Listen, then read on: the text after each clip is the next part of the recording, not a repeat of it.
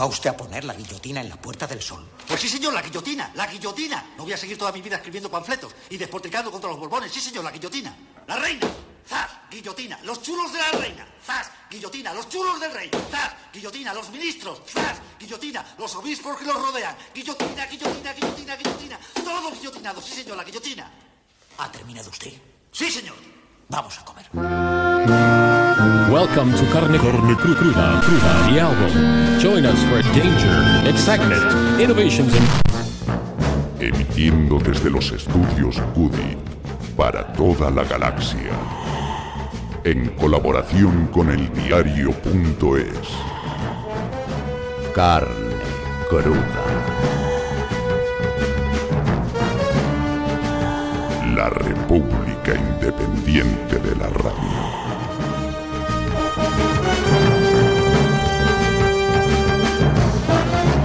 Felicérrimo 2016 y feliz víspera de Reyes. Queridos, ya quedan menos atracones y viene lo mejor, los regalos de esta noche. Espero que el año nuevo se esté tratando tan bien como a nosotros que estamos requete contentos de estar aquí de vuelta un año nuevo y más cargados que el camello de los reyes. Eh, no, no me refiero a ese camello en el que estáis pensando algunos, viciosillos, ni tampoco a esos reyes, que no queremos empezar el año con una demanda.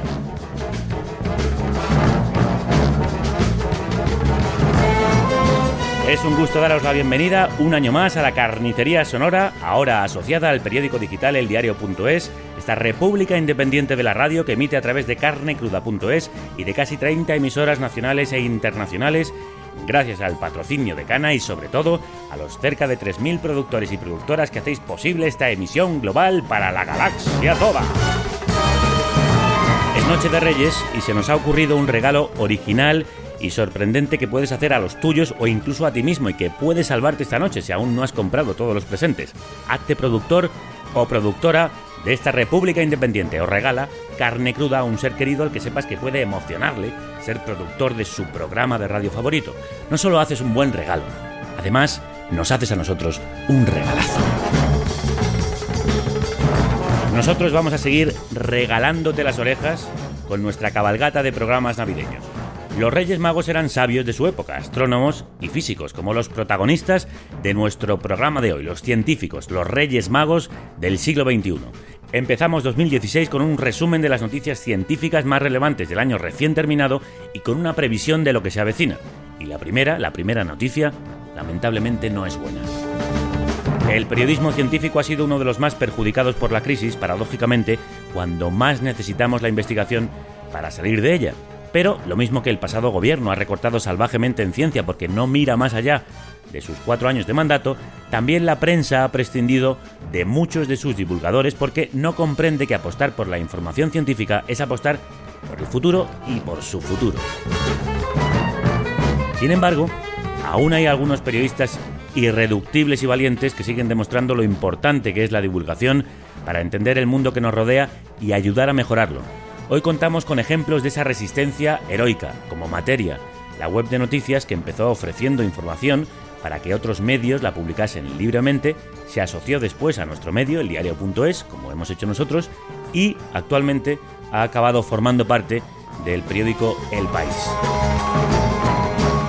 Junto a ellos nos acompañará la agencia SYNC, el servicio de información y noticias científicas de la Fundación para la Ciencia y la Tecnología del Ministerio de Economía, una página de referencia de la que se nutren otros medios que ha resistido a los recortes y que nos anima a pensar que aún hay fogonazos de cordura, aunque sean pocos, entre los responsables públicos.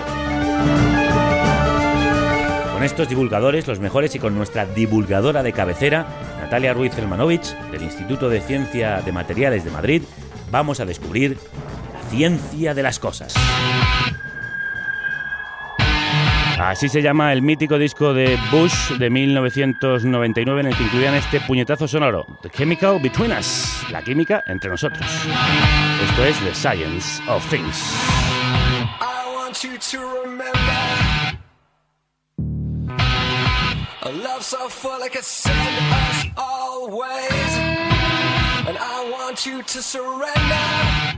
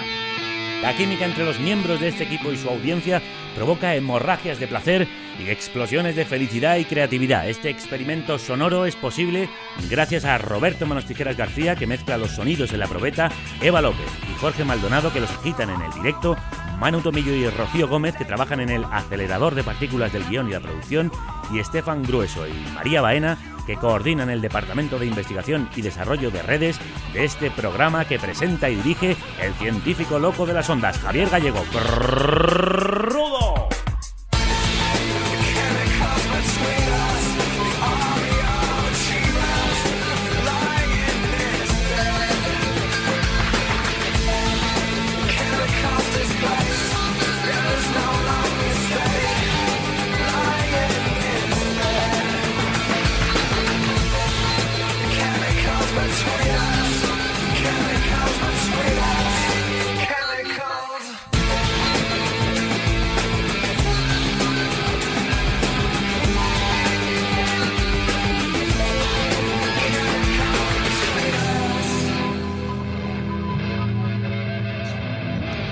The Science of Things, la ciencia de las cosas.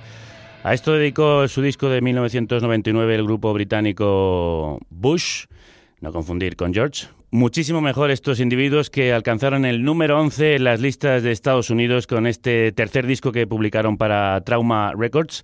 Después abandonaron el sello y siguieron adelante con otros discos igualmente exitosos. De este nos hemos quedado con The Chemical Between Us, la química entre nosotros. Yo tengo muy buena química con la mujer que nos guía por los recovecos de la ciencia, a ciencias y a locas. Porque ya lo está un poco. A ciencias ¡Y a locas!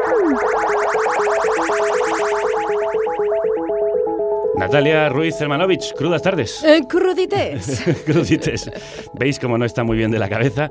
nunca, nunca, nunca lo he estado. Bueno, ¿qué vamos a intentar hacer hoy? Pues mira, hoy vamos a intentar resumir y compactar en un programa las noticias científicas más destacadas o no del año. A mí esto del o no me encanta porque lo dejas todo en el aire.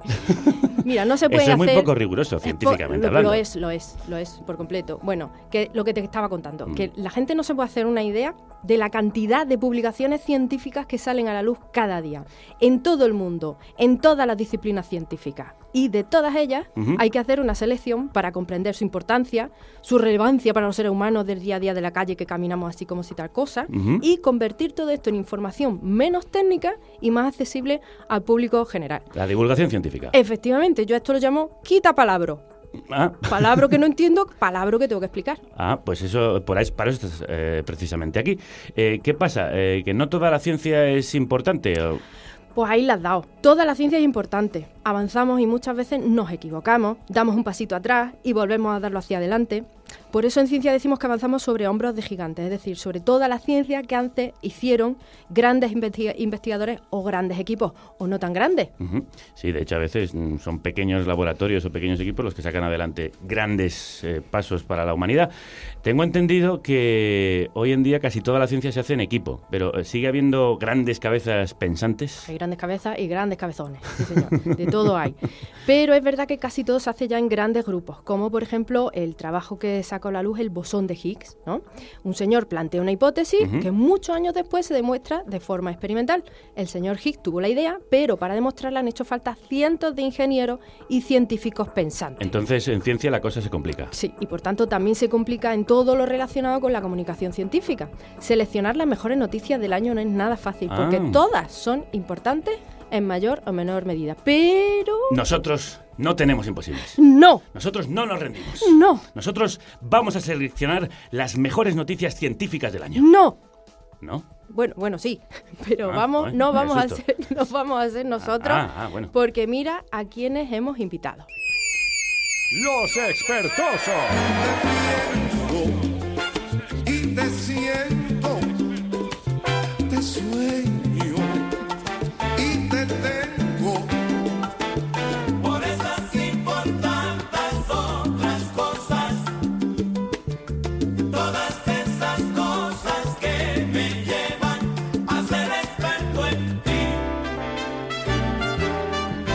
Bueno, la hemos soñado y la tenemos a esta expertosa, Pampa García Molina. Esta es la sección que dedicamos a los expertos y expertas expertosas en los diferentes temas que tratamos en A Ciencias y a Locas. Y como este programa pretende resumir las mejores noticias científicas del año, hemos pensado que quién mejor para hacerlo que la redactora jefa de la agencia SYNC para hablarnos de la ciencia del 2015 que ha sido noticia. Pampa García Molina, crudas tardes, bienvenida. Hola, buenas tardes. Perdona un momento, estoy fascinada con la canción que me habéis puesto. Hombre, por favor. porque solamente quiero bailar. No Ah, sé bueno, si voy pues, a poder seguir pues baila un hablando. rato, venga, baila un rato. Qué poco serios son estos divulgadores científicos, madre mía. Geografía, Bueno, hemos viajado con el cuerpo y el alma, pero tenemos ya que ponernos a Sí, sí, es que la si materia No, y si no, yo me científica. meto ahora en mi modo karaoke y la liamos. Eh, ¿Cómo resumirías el año? Pues ha sido un año muy, muy productivo en noticias de ciencia. Hemos tenido muchas noticias de astronomía, hemos tenido muchas noticias importantes de salud.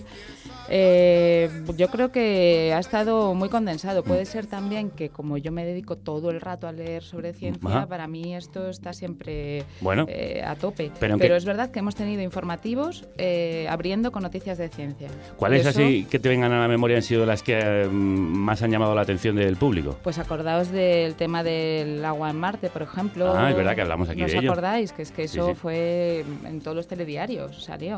Eh, Que no era agua, como nos explicó no, que no, que Natalia, no. que eran, bueno, O es- sea, es- era agua con sal, sí, era agua- salmuera. Era salmuera, era una especie de, chochos, de gelatina, donde- una especie de ahí, gelatina donde- acuosa, sí. Era- yo a mí lo de las noticias del agua en Marte siempre nos reímos mucho de la redacción porque decimos, ya está, ahora van a encontrar agua agua de Valencia en Marte. O sea, es que todo el rato encuentran agua con cosas. Agua en con Marte. gas, claro. Agua con gas. Mañana van a encontrar una botella de Vian en Marte.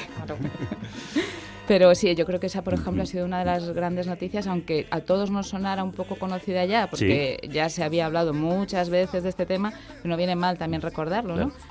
Y aparte de- del mundo astronómico, ¿te acuerdas así que de alguna otra que creas que sea importante destacar antes de que luego entremos en, en materia? Pues han descubierto nuevos homínidos, por ejemplo. Eh, el Homo naledi, que si queréis luego hablamos un poquito más Sí. de él. Hace no mucho tiempo, hace pues unas semanas, ha habido una noticia súper bonita sobre 8.000 años de evolución de los europeos. Eh, analizados por los paleobiólogos a través del ADN Ajá. de un montón de europeos de diferentes países. Interesante. Era súper bonita esta noticia porque nos revelaba qué es lo que nos une y qué es lo que nos separa, ¿no? Porque en el sur somos más bajitos, en el norte más altos, porque Ah. unos son más rubios y otros más morenazos. Eh, a mí me molaba mucho la noticia porque, bueno, pues te cuenta a través de la historia de la evolución cómo el ADN eh, lleva escrito todos esos cambios. Es precioso. Ujú. Eh, más cosas chulas que hemos tenido este año. Hemos tenido eclipses preciosísimos, que además eso siempre da pie a contar un montón de cosas en los medios acerca de, de, bueno, pues de astronomía, ¿no? Y, y- es un espectáculo natural Claro. que, Que merece la, pena merece la pena. presenciar, sí, señor. Sí, hemos tenido la carne y el cáncer, que de repente otra vez la ciencia en portada de todos los medios. Eh, que muchas veces pensamos que la ciencia no sale en los medios, es mentira, sale en muchos sitios, lo que pasa es que hay que saber verla. No, no, pues, de hecho nosotros nos hemos puesto a buscar porque sale, eh, como decías, en muchísimos sitios, está a la orden del día y se nos ha ocurrido sacar algunas de esas noticias que han ido apareciendo en la prensa y resumir las noticias del año. Nos hemos quedado en el mes de abril.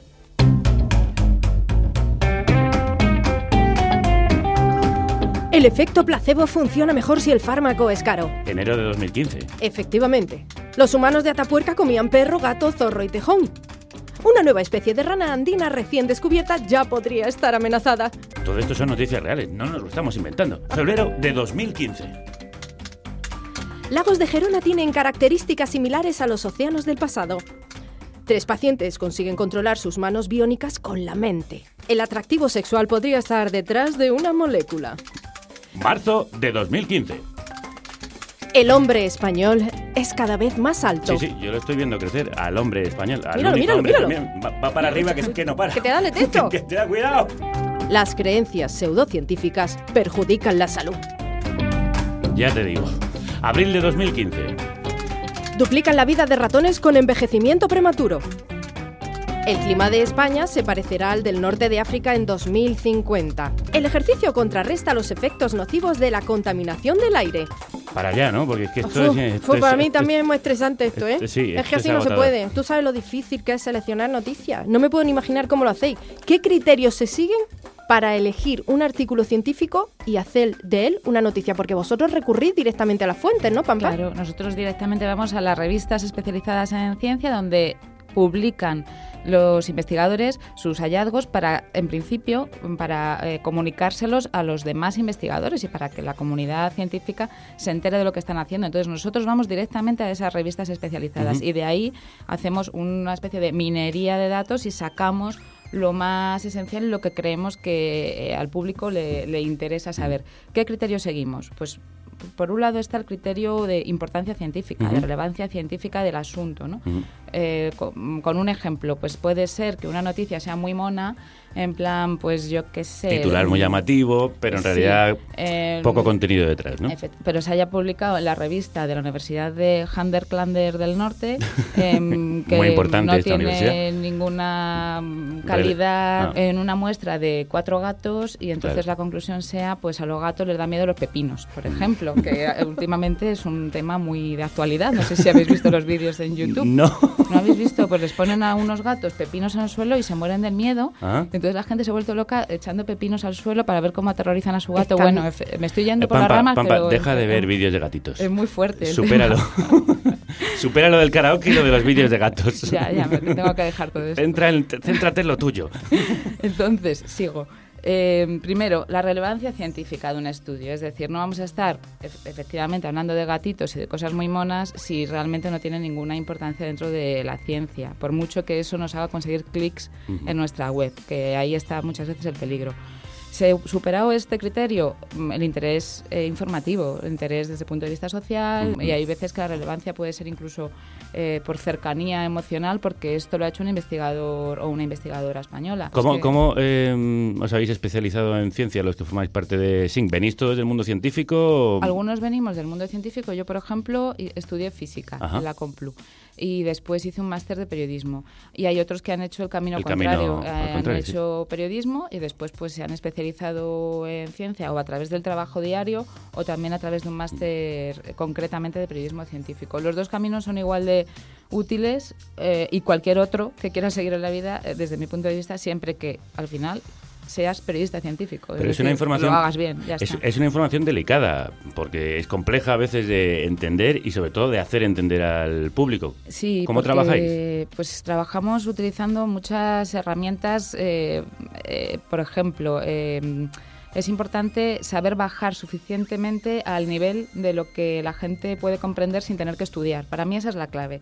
Tú no puedes hacer estudiar a la gente cuando le estás contando las noticias, porque lo que quieren es escuchar información y entender un poco de qué va la- el rollo. Con lo cual, al final, siempre el periodista científico tiene que hacer divulgación, como, aunque sea como, como efecto colateral de lo que está haciendo, Claro. y explicar un poquito más en profundidad las cosas. Yo siempre digo que nosotros nos exigimos esto a nosotros mismos y que los periodistas económicos te hablan de la prima de riesgo así a pelo y sin vaselina y no pasa nada. Y no se entiende nada. Y no pasa nada y a nadie le molesta porque la gente tiene suficiente interés como para ponerse a buscar eh, por sí sola qué información, Ujú. qué, qué- qué significa eso que le están contando, Ujú. porque entienden que como les afecta al bolsillo, se tienen que enterar de, la, de qué va la movida. ¿no? Ujú. Pues eh, en ciencia yo creo que el gran reto es conseguir también que la gente eh, tire del hilo de lo que le estás contando porque sienta, porque tú le hagas sentir que le tiene que interesar de qué va este rollo, que Sí. tiene que ver con su propia vida. Animar Mm, su curiosidad. Claro. Pues vamos a ver si animamos la curiosidad de nuestros oyentes con esas noticias científicas de las que estamos hablando. ¿Cuáles han sido para ti las cinco noticias del año, Pampa? A ver, una que a mí me parece súper bonita y además muy importante para, pues para todos es eh, una noticia de octubre de este año que se titulaba Hallan el código postal del cáncer que decide el, el destino de las metástasis. Madre mía, explícanos esto. pues esta noticia, eh, bueno, es un, un estudio en el que habían participado más de 50 científicos de siete países y que suponía uno de los mayores avances en, en oncología desde hace más de un siglo. Eh, ya se intuía hace un siglo que debía haber un- un- unas- una molécula, una sonda mensajera que lanzase el tumor primario cuando alguien tiene un cáncer, ¿no? Pues es el tumor primario. Después, muchas veces el cáncer se repite cuando hablamos de las metástasis. Sí. Entonces, ya esta idea mm, que surgió hace un siglo era que tenía que haber pues una especie de mensajero que llevase desde la semilla que es el tumor primario, hasta otros órganos del cuerpo, Ajá. ese mensaje de repítete aquí, Sí. haz aquí otro cáncer. Entonces se confirma ahora que efectivamente hay unas moléculas eh, que actúan, pues eso, como naves mensajeras que convierten otros órganos en, en lugares acogedores. En posibles receptores de, Sí. de esa metástasis. Y además llevan como una especie de etiqueta eh, que lo han llamado eh, el código postal de la metástasis, que define exactamente cuál va a ser su propia vícti- su próxima víctima, dónde va a ir esa. ¿Cuál es el destinatario? Claro. Sí, y es, es clave para entender cómo funciona el, prote- el proceso de la metástasis, que además es al final eh, el, el riesgo mayor del Y, cáncer. y puede ser una forma de o clave para en algún momento matar al mensajero. Puede ser clave, sí, efectivamente. Eso es, matar al mensajero eh, para eh, seleccionar exactamente dónde va a ir y frenar ese proceso. Todavía esto es un estudio eh, pues en, en una fase muy primordial, pero abre una vía, claramente. No, no, una vía muy interesante, fascinante, diría Decir yo. que aquí participó el Centro Nacional de Investigaciones Onco- Oncológicas, que es un centro eh, que está en Madrid, el CENIO. Sí, tenemos aquí un- muy buenos investigadores en el, el entorno de la, del, del cáncer, de la lucha contra el cáncer. Sí. Vamos con otra segunda noticia. Otra noticia que ya os he adelantado antes un poquito, la nueva especie de homínido que se descubrió eh, este año, en- se anunció en el mes de septiembre y que también, por supuesto, se, se llevó a cabo a través de un equipo internacional de científicos. En esta ocasión también había co- colaboración española del Museo Nacional de Ciencias Naturales. Ujú. Se llama Homo naledi. Se parece... Me encanta el nombre. Naledi, sí, sí.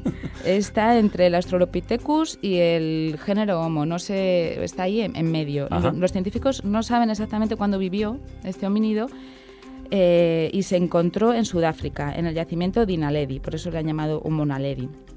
Se sabe que era un andarín que podía caminar erguido Ajá, por, por la forma de los pies Sí. y las manos tenían los dedos curvos, de manera que se supone que se podía aferrar a las ramas, Agarrar a las ramas, sí. pero de luego tenía una morfología lo suficientemente compleja como para pensar que eran hábiles eh, utilizando, la, utilizando herramientas y creando herramientas, porque podían pinzar como nosotros, que eso es una cosa clave para, para las habilidades, que luego, claro, de ahí Manuales, se desarrolla toda una cultura. Sí, sí, absolutamente. Así que a mí me parece que este es eh, ot- otra de las noticiones. Fue portada en National Geographic. Además, hicieron una reconstrucción súper bonita de este señor, que por cierto era feísimo, como todos estos que van descubriendo, claro. Son muy feos. Son muy monos. Muy monos también. Ahí has estado bien, ahí, Ahí has estado bien. Natalia. Qué fina, Natalia. ¿Cómo está el quite? Vamos con otra noticia. Otra de la que ya os he hablado antes, el agua líquida en Marte, que me va a regañar Natalia, que no es agua, que es salmuera. salmuera. que es- Bueno, pues esto, sabéis que cada verano en Marte aparecen unos misteriosos flujos lineales que avanzan por las, por las laderas del planeta rojo y después se desvanecen cuando llegan las estaciones frías. Bueno, pues los datos obtenidos por la NASA permitieron confirmar que eran sales hidratadas, que había sales hidratadas en esas zonas. Aunque ya sabemos que siempre se está hablando de agua en Marte y que hay otros estudios que ya habían dado indicios anteriores y tal, por lo general se ha estado hablando siempre de agua antigua o agua congelada y esta es la primera vez que se detecta de manera espectral. Eh, o sea, que se ve realmente que sí, que ahí es una señal clara y, y- y que es directa e inequívoca, ¿no? Y de agua líquida, además. Esto es muy importante, es, crea un ambiente propicio para la vida. Sí, ya, etcétera, ya, etcétera, hemos, ya estuvimos aquí hablando de terraformar Marte. Lo Esto- siguiente que vamos a hacer. Esto ya lo Yo sabéis. ya tengo la sombrilla Sí, preparada. Esto es que estuvimos dedicándole un programa muy completo con geólogos y astrónomos y astrofísicos. Ahí está. Muy bien. En fin, vamos con otra. Otra que yo creo que también os la sabéis, pero a mí me parece que hay que destacarla porque es notición del año, fue el encuentro histórico de la sonda New Horizons con Plutón. Sí, cómo Plutón. nos gusta Plutón. Hombre, además. Plutón, Más bonito. Tan muy hermoso. chiquitín, ahí. Chiquitín, pero tan, tan bonito. Este fue el 14 de julio y bueno, pues ya sabéis lo que pasó. Se acercó a Plutón a una distancia de 12.500 kilómetros del planeta enano, pobrecito que lo llamamos así, pero es verdad que es un planeta enano. Y bueno, con sus siete instrumentos científicos ha estado obteniendo datos de Plutón, nos ha estado enviando imágenes preciosas sobre cómo es el, el planeta, pues de to- el tono azulado se ha podido ver que está, es un efecto debido a la dispersión de la luz solar. Se han visto que hay hielo de agua en algunas regiones, con unas planicies heladas eh, bastante impresionantes, que hay montañas jóvenes, glaciares. paisajes mm, diversos, rachas de viento, etcétera. Esto es algo que además nos va a traer muchas más noticias y vamos a estar viendo imágenes muy bonitas de la NASA por mucho tiempo. Y descubriendo, segura. como nos contaron aquí, nos contó... Nos, nos contó Naum Méndez Chazarra, que Ah, es sí, geólogo, que cuando empezaron a descubrir todos estos datos se, ha revolucionado por completo el concepto de geología planetaria, porque había cosas que no se esperaba encontrar y que él lloró de emoción. Qué bonito. Sí, él lloró. Sí, Hombre, es que no me extraña. Sí, no me extraña a mí tampoco. Yo me fue- acuerdo cuando fuimos a ver lo- el- la llegada de la, del, del Curiosity, De a Marty, Curiosity a Marty. a Mar- a Marty, en Curiosity. Yo, yo también llorí, yo llorí de emoción. que claro, yo, eran 5 de la mañana, 4 de la mañana y estábamos ahí, es que tenías que llorar porque los científicos estaban... mm, Llevan toda su vida soñando momentos como ese. Pero es Claro. que y de, encima descubrir Tú que no era... Natalia, yo me acuerdo que tú lloraste. que sí, que sí, que sí. después de estrellar tanto cacharro que Anda de este... lloricas que estáis hechos. Es verdad, fue muy emocionante. No me extraña, ¿no? Y además, como nos decían aún, no encontraron lo que esperaban, lo cual también hacía mucho más fascinante el Claro, descubrimiento. que eso es lo que pasa muchas veces en la ciencia. Vamos con una última noticia. Eh, última noticia, eh, el éxito de la vacuna candidata contra la tuberculosis. A mí me parece una notición, no sé si sabéis que hay una vacuna candidata donde participa la Universidad de Zaragoza, por cierto, y que en el mes de noviembre se ha visto que es segura y que además revela una respuesta inmunitaria a los 210 días después de la vacunación buena. Ah. Eso implica esto es después del primer ensayo clínico que se ha hecho. Esto implica que se pueda continuar con el siguiente ensayo clínico que se ha puesto en marcha ya eh, en Sudáfrica, que es un país que está eh, azotado por la tuberculosis, es endémica allí. Y, mm, y bueno, es una notición porque ahora mismo solamente tenemos una vacuna disponible que se utiliza desde 19 1921 Uf, y que solamente protege a los niños de las formas graves de la enfermedad, pero no tiene ninguna eficacia para prevenirla eh, ni, en, ni en adolescentes ni en adultos, que es la forma más común y más contagiosa de esta enfermedad que mm, no todo el mundo sabe que, que tiene tantísima importancia en el mundo, pero causa un millón y medio de muertes, no, un millón y, ah, sí, un millón y medio de muertes al año. Qué barbaridad. Sí, lo que pasa es que a mí me contaba una vez un investigador eh, que trabaja en tuberculosis que a la tuberculosis le hacía falta un, un Rod Hudson para concienciar a la población de la gravedad que De la tiene. gravedad y que como es una enfermedad que suena como cutre, no sé, Como antigua. Antigua, como pasada, como superada. De, como de pobretones o algo Sí. así, eh, nadie sale a contarlo. Y, Se morían en el 19, en el 18, Sí, bueno, echando pues hoy en esputo día la por la boca. tuberculosis sigue siendo una enfermedad eh, que causa muchísimas muertes, millón y medio de muertes al año, y que, y que no se habla de ella como de otras. Por eso es tan importante este descubrimiento que puede salvar muchas vidas. Si ya lo dicen Exasense, la ciencia nos salvará. Science will save us. Del grupo de Barcelona, Exasense.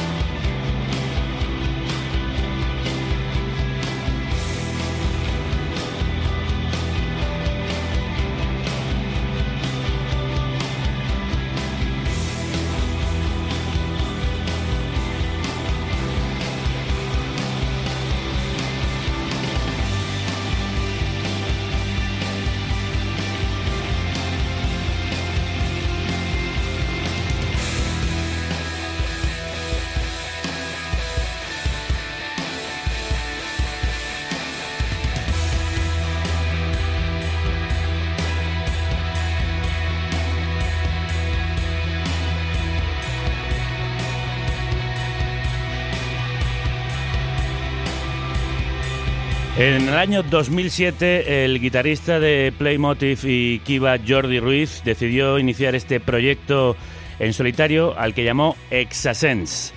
Desde entonces ha tenido la colaboración de grandes músicos y ha ido creciendo esta, esta historia que está muy relacionada con eh, sonidos como los de Mogwai, Explosions in the Sky o Caving y que se ha ido transformando de un sonido más metalero a otro más espacial y post-rockero. Así es en discos como este, 11 Miles, 11 millas, que incluye el tema que escucháis, Science Will Save Us, la ciencia nos salvará.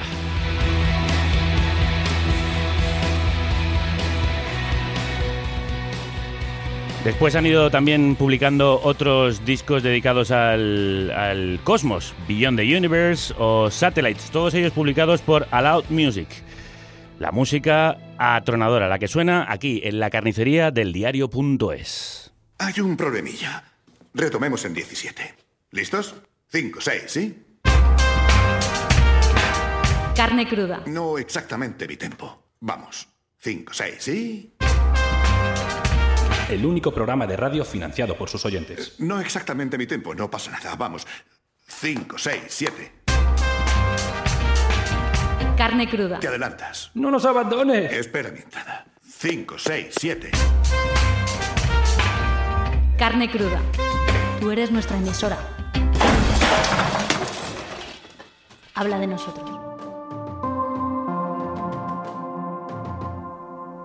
Habla de nosotros y habla de lo que te contamos aquí hoy, las noticias más importantes de la ciencia en el año 2015.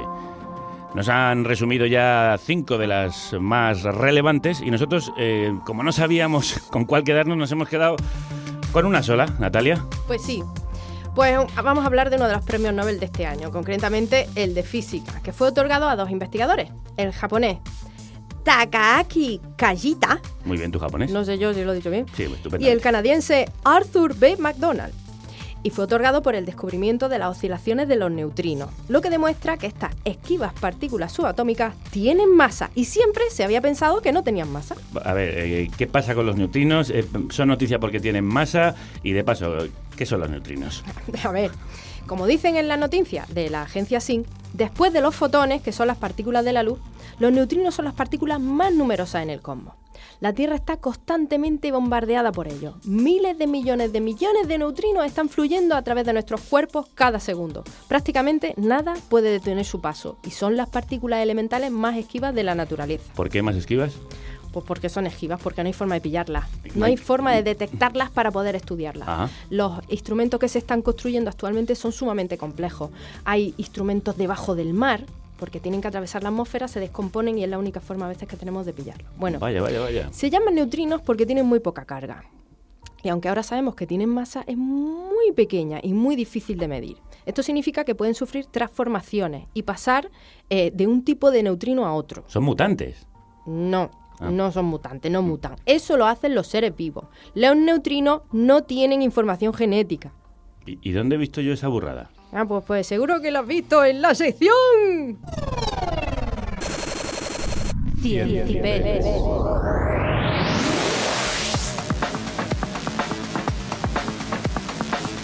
Vamos a ver, que no me lo creo.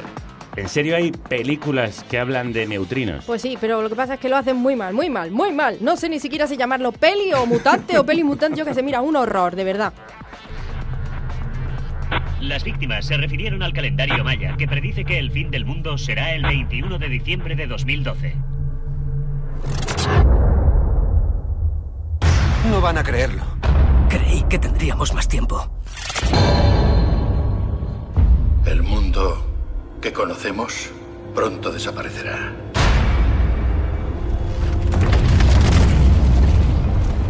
Está empezando.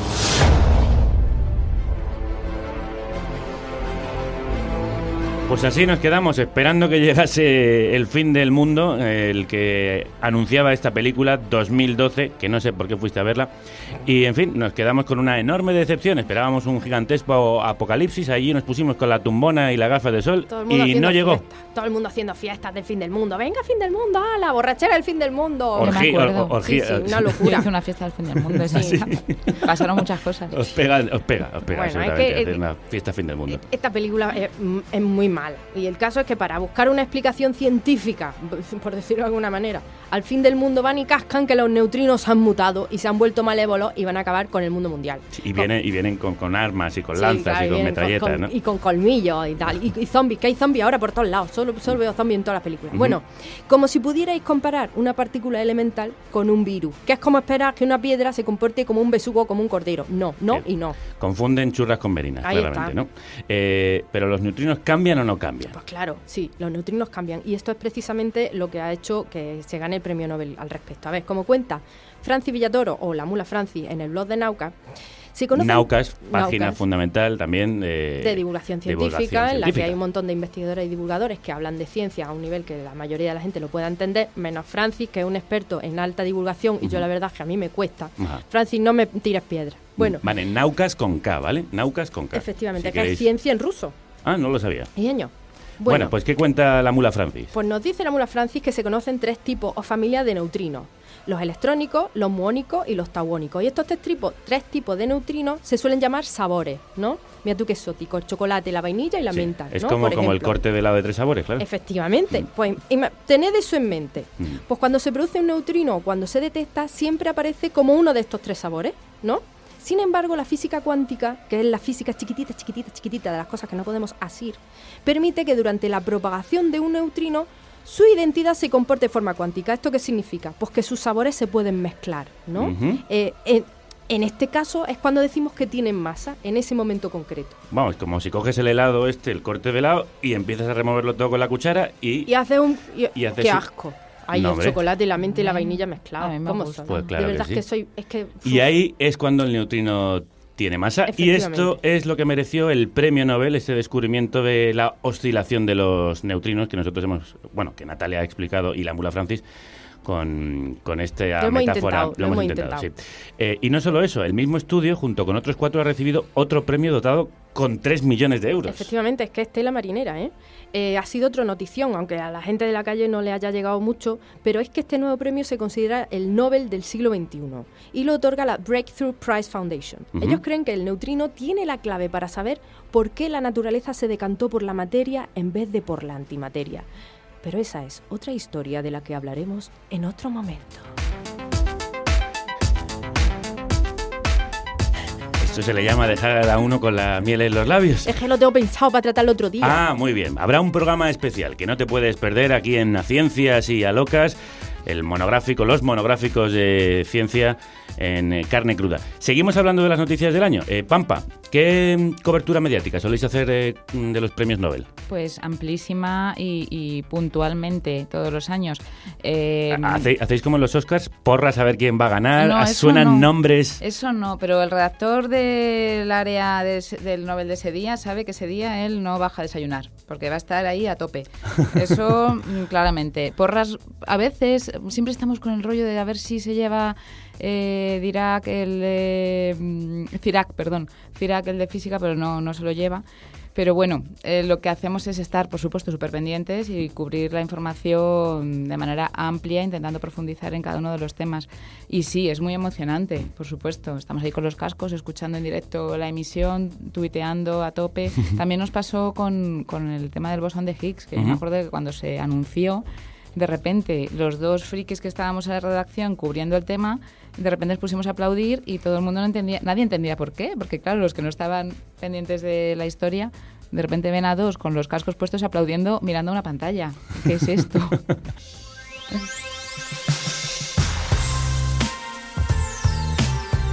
Aparte de las noticias relacionadas con la gran ciencia, tenemos noticias más cotidianas o inusuales, las noticias que se lanzan desde medios generalistas. Como os hemos dicho al inicio del programa, para hablarnos de esto eh, hemos invitado a otro expertoso, a Javier Salas, periodista científico en materia, en el medio que podéis leer en El País. Javier, crudas tardes. Hola, ¿qué tal? Cuéntanos, Javier, ¿cómo, cómo seleccionáis vosotros las noticias? ¿Cuál es el criterio que seguís? Hola, ¿qué tal? Primero, encantado de estar con vosotros. Hombre, un placer. Eh, a ver, pues básicamente son, digamos, serían un par de criterios que sería darle importancia a, digamos, las, noticias que sabemos que van a salir en las, revistas científicas de, mayor impacto, tipo Science, The Lancet y demás. Y luego un poco el interés del, de- del lector, claro, que nunca hay que olvidarlo, que a lo mejor le interesan cosas que no le interesan tanto a los científicos eh, que están trabajando más en la vanguardia. Y luego también, ¿por qué no?, el interés personal nosotros, de nosotros mismos, ¿no?, de los, de los periodistas. Yo, por ejemplo, nunca me atrevo con cosas de neutrinos. Sí, ya hemos visto que es un tema pantanoso. Lo hemos intentado sortear como hemos podido. Esperamos que con cierto éxito. A mí se me ha derretido el helado. Sí. Natalia, ¿alguna pregunta? Sí, Pampa, Javier, a los dos. A mí me gustaría saber cuál ha sido la no noticia del año para vosotros. A ver, Pampa, por ejemplo, tú primero. Yo primero saludar a Javi. Hola, Javi. Hola, ¿qué tal? Encantado de hablar contigo. Oye, ¿hay buen rollo entre medios eh, científicos? ¿No, no hay, ¿No hay piques? Estamos siempre, estamos siempre en los bares, o sea que no, no nos podemos llevar mal. los piques son, los piques son delante de una caña. Ajá. Yo, a ver, la noticia, la no noticia científica del año, que nosotros, de todas formas, aunque fuera una noticia, dimos para aclarar el tema. Que no era una noticia. Claro, fue el este expediente X que se montó con que si habían descubierto una civilización extraterrestre, eh, los cazadores de planetas, no sé si recordáis, eh, fue en septiembre de este año.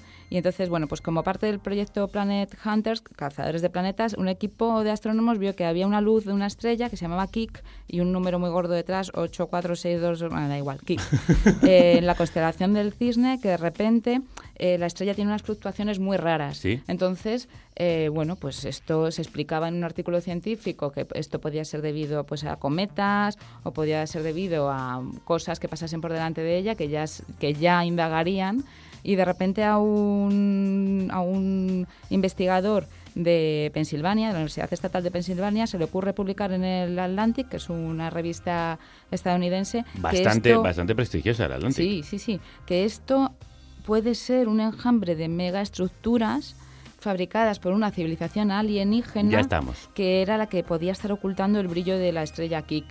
Esta. Con lo cual todo el mundo se vuelve loquísimo. Todos los medios nos ponemos a leer esto en el Atlantic y decimos, Iker pues se lo ha dicho el Atlantic, especial. algo tendrá que ser. Y, y- realmente era una no noticia. Bueno, pues esto eh, no, no. O sea, la respuesta era no. Los extraterrestres No, van a estar no. detrás de No. esto. ¿No están haciendo enjambres por ahí para ocultar no. las luces? No. No, es que este señor de Pensilvania hay que decirle lo de la que han liado pollito. Sí. O sea, que no, porque eso es una no noticia totalmente. Claro, nosotros eh, preguntamos directamente a una de las autoras de este artículo y nos decía, no, nosotros nunca hemos mencionado a los extraterrestres, ni se nos pasó la idea de la ca- por la cabeza a redactar el artículo, ni hace ninguna falta contar con ellos para explicar este tema. Ya veremos lo que es. Javier, ¿cuál es tu no noticia de este año? Para mí, ah, bueno, a mí la que, la que más, la no noticia que más me ha divertido es, es una que, que tiene que ver con una especie de gran hermano que van a montar en Marte, que es una- un proyecto que se llamaba Mars One, que, que, digamos un, un zumbao había montado una especie de, de timo piramidal en el que cada, cada cierto tiempo iban pasando eh, posibles candidatos a vivir y morir en Marte. eh, eh, pues siempre se iba sabiendo que había tantos españoles, tantos italianos, con lo cual conseguían que los medios de cada país se interesaran por ellos, les hicieran entrevistas y demás, y digamos que todo se ha quedado en, en lo que parecía, ¿no? Una especie de, de- de flash mediático, pero, pero sin mucha sustancia, ¿no? Pero ¿y esta gente Pero- ha ganado dinero con la historia o qué? Bueno, es- esa es la duda, ¿no? Eh, desde luego de los, de los concurrentes sí que sacaban dinero, porque les, les, les hacían no, no solo pagar por, por participar, sino, bueno, si hacían más compritas, pues iban ganando puntos y demás. O sea, que digamos que era, que era una cosa un poco, un poco extraña y sin mucho sin mucha sustento científico, digamos, ¿no? Era, triste. era una, una locura. Otro magufo más, ¿no? Sí, una tristeza. Uy. Bueno, pues ya que hablabais tanto del espacio, vamos a irnos a las estrellas que tanto le gustan a Natalia, estrenando una nueva sección. No solo vamos a meterle mano al cine, también a la música. Musiciencia.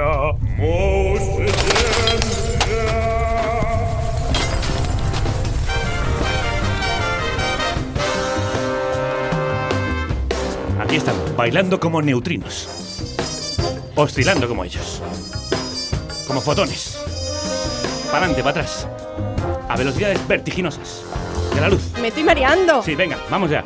Bueno, Vamos, ¿qué vamos a hacer en esta microsección llamada Musiciencia? pues vamos a buscar música que hable o que cante, en este caso, de ciencia. Y vamos a empezar con mucho yuyu.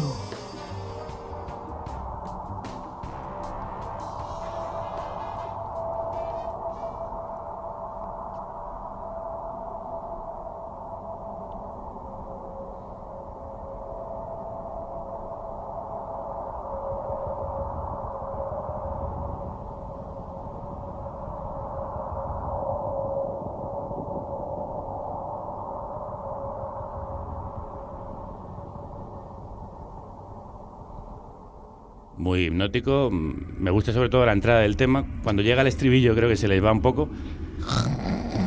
Exactamente esto que estamos escuchando, ¿qué es? Uy, que me, que me quedaba sopa. Bueno, pues esto que escuchas no es sonido real. No, realmente es muy hipnótico, ¿eh? Puedes Sí. acabar completamente flotando, sí. Sí, pues no es sonido real.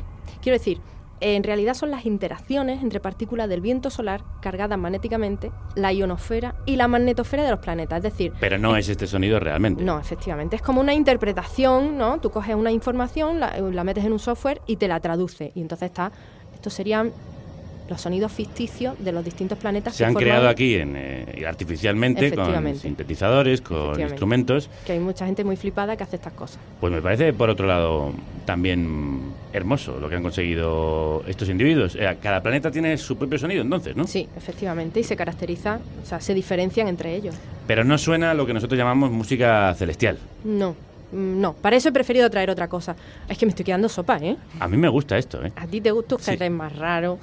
bueno, pues he traído a Antonio Arias, que en su álbum Multiverso Ah, tiene sí. canciones como esta que se titula Desde una estrella enana.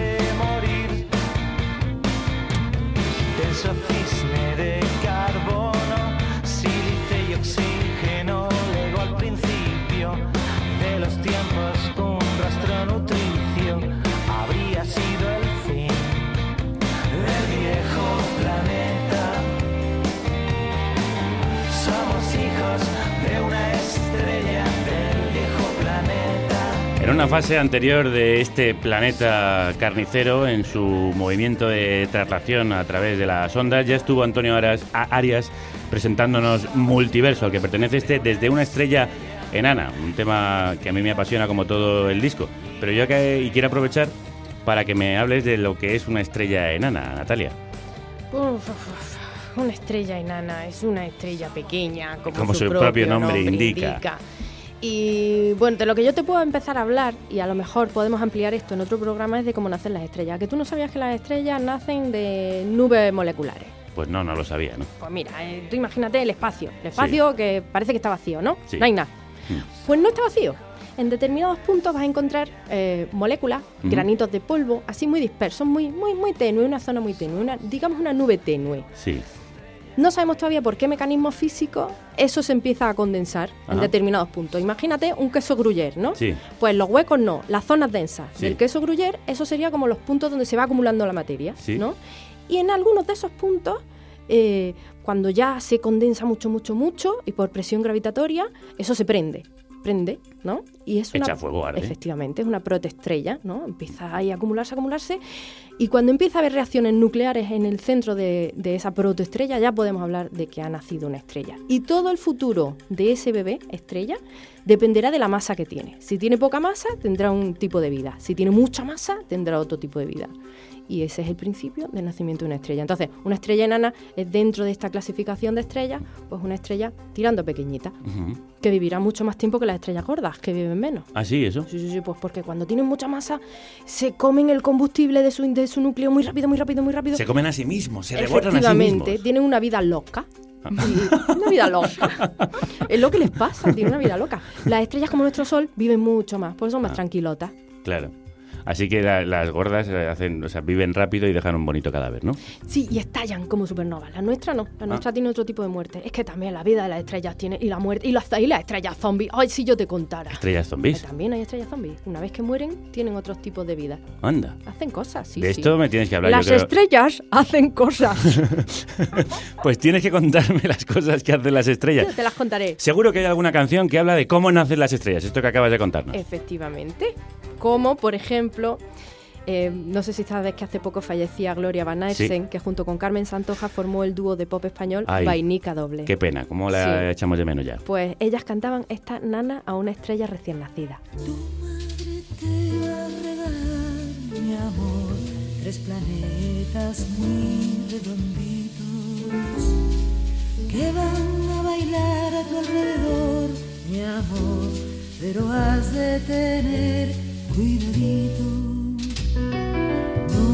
te debes acercar, no les vayas a asustar. Eh, eh, ah. y lo que es más nos podría ya buscar. No te apartes de la Vía Láctea, mi amor, mi pequeña estrellita preciosa, que puedes caer por error, mi amor, en alguna mortal nebulosa. Y lo que sería En nebulosas de placer caemos cuando escuchamos la música de Vainica Doble. Un recuerdo tenemos ahora para la familia de Gloria Van Ersen, que nos dejó hace muy poco para convertirse seguro en una estrella del cielo, como las canciones que dejaron en su imprescindible carrera estas dos mujeres que formaban este, este dúo maravilloso. Bueno, gracias por traernos esta canción. Yo pensaba que me ibas a traer a Maritrini con la estrella en el jardín. Eso ya para el programa que hagamos especial sobre la vida de las estrellas. Esa te la guardo. Vale, no las de Hollywood, por supuesto, las, las del cielo, de las que estamos hablando. Eh, y estamos hablando de astronomía, que son noticias que suelen tener mucho tirón entre los lectores. Seguro que Pampa y Javier nos lo pueden confirmar. Os pregunto a los dos, ¿cuáles son las noticias que más llaman la atención a los lectores? Javier. Pues mira, nosotros eh, sí que tenemos la experiencia de que las de astronomía eh, suelen gustar muchísimo, ser las que están siempre entre las más vistas, sobre todo cuando son cosas que uno puede ver, por así decirlo, desde el balcón de su casa, ¿no? Eh, lo típico, una superluna, un eclipse, cosas así, las leónidas, a la gente le gusta saber lo que puede ver, ¿no? Pero, pero también hay, hay otro tipo de noticias que a lo mejor te sorprenden más porque son más lejanas o no les afectan tanto, a lo mejor les dan como para imaginar o para les recuerdan a, a películas de ciencia ficción y tal. Por ejemplo, este año la que la ha petado sobre todas ha sido ha sido el redescubrimiento de agua en Marte, Bueno. que es una cosa que descubrimos, eh, digamos, cíclicamente, pero pero pero este año eh, ha sido una ha sido un bombazo. eh, Ya nos lo ha la contado, sí, sí, nos lo ha contado Pampa. Háblanos Claro. de, alguna otra que haya tenido mucha relevancia y seguimiento en materia. Otra de esas otra de esas noticias no noticias que ha sido un poco digamos exagerada en la repercusión ha sido lo de la lo de la carne roja y la carne procesada Ah, sí. y su y su, su forma de catalogarla por parte de la OMS y demás. Y luego otras cosas que son como más más cercanas, más de vacilar en, en redes sociales y demás, que también han tenido mucho éxito, como una que hicimos sobre si los hermanos mayores sacaban mejor en nota en, las- en los test de inteligencia que los hermanos más pequeños. Otras ¿Qué me dices? referidas a- ¿Y esto se ha confirmado? Sí, esto, esto lo confirma la ciencia. Eso le hiciste tú, además. Sí, sí, sí. Y Yo es que soy el hermano cosas- menor. Cosas de ese tipo, o, o, o por qué nos pican tanto los mosquitos a unos y otros no. Ah. Digamos, ese tipo de cosas que luego la gente puede vacilar en, en- con, con su entorno y demás, suelen también tener bastante éxito. Claro, a- aparte de las virales, quiero aprovechar que se lo hemos preguntado también a Pampa. Javier, ¿cuáles han sido, dime un par de ellas, las noticias más importantes para ti de este año? Bueno, eh, la verdad es que ha habido ha habido bastantes bastantes noticias. Yo por, por eh, fijar un poco el, el asunto en algo más en algo más cercano, creo que la noticia de este año, de esta década y de este siglo es, es el es el calentamiento, ¿no? Digamos que es una cosa que nos atañe a todos, que hay que solucionarlo sí o sí y que y que de hecho ya sabemos que este año va a ser otra vez el, año más más más, de que se tienen registros y digamos que es algo que hay que solucionar. Pues ya que hablas del año que, llega, el 2016, em, ¿cuál sería para vosotros el notición científico de este año?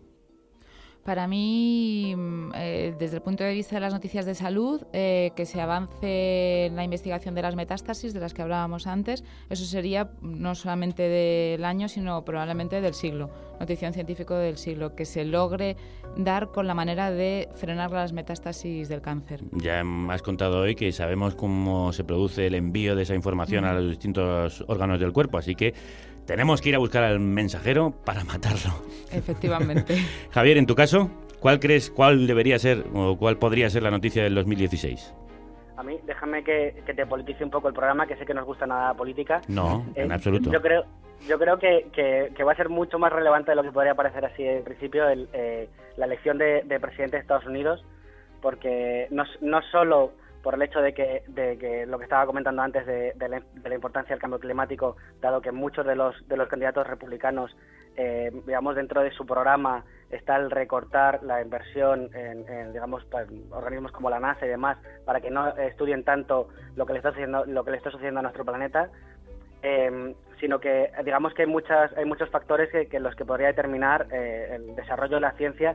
Si alguno de estos por ejemplo Trump si fuera presidente de Estados Unidos podría ser muy decisivo a la hora de, de- de decidir en qué se gasta y en qué no se gasta el dinero de los científicos Podría ser letal. Qué miedo, qué miedo.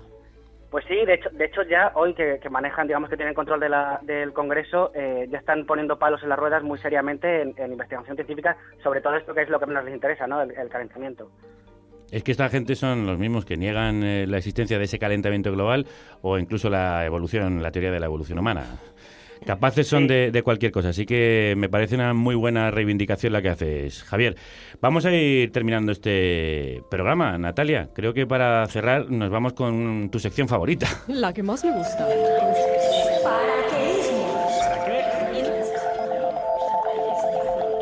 En la sección paraqueísmo traemos a la palestra las preguntas del cuñado. ¿Y esto para qué sirve, cuñado? Hoy presentamos... Cuñado, ¿para qué sirve un periodista si con un par de becarios en la redacción en la emisora te apaña? ¡Ay, cuñado! Los periodistas tienen un papel fundamental en la sociedad. Como decía Tiziano Terzani, que fue un periodista italiano que estuvo en la guerra de Vietnam y viajó mucho por el mundo, si la ley está equivocada, ¿quién va a denunciarlo? Nadie. En cambio, si la prensa empieza a protestar, a estudiar las consecuencias, adquiere una importancia enorme, se convierte en la voz de la gente que no puede hablar. Vale, pero ¿para qué sirve, cuñado? Oye, cuñado, hay que, hay que explicártelo todo. Los periodistas están para contrastar la información y contarte las cosas que pasan en el mundo. Para eso están. Y en ciencia, para lo mismo. Y para que además entiendan los avances. Porque te lo cuentan de manera que lo entiendas hasta tú, cuñado. Si lo entiendo yo, es que lo hacen bien. Y lo han demostrado hoy Pampa García Molina, redactora jefa de SYNC, y Javier Salas, de Materia El País. Muchísimas gracias a los dos. Gracias a vosotros. A vosotros. ¿Y cuántos Un quiero? placer muy grande que nos hayáis contado a través del sonido cómo es la ciencia. ¿Cuáles son los sonidos de la ciencia? Es lo que hoy hemos escuchado aquí en la carnicería del diario.es. A estos sonidos le dedicaron Beastie Boys este temazo. The Sounds of Science.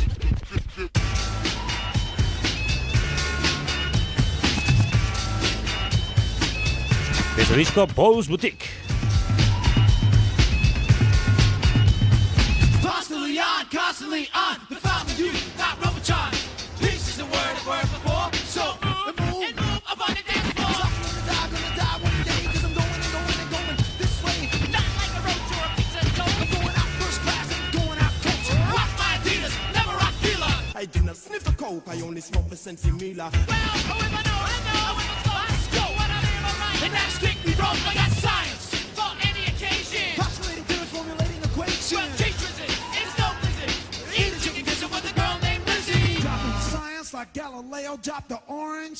Sí, ahí mencionaban a Galileo, los Beastie Boys en Paul's Boutique, el disco en el que incluían este The Sounds of Science, los que hoy te hemos traído en la República Independiente de la Radio, que próximamente volverá hasta tus oídos. Mantente a la escucha. Síguenos en carnecruda.es. Ahí estaremos siempre, las 24 horas del día, donde puedes encontrar todos los podcasts de nuestro programa. Hasta la próxima, que la radio te acompañe.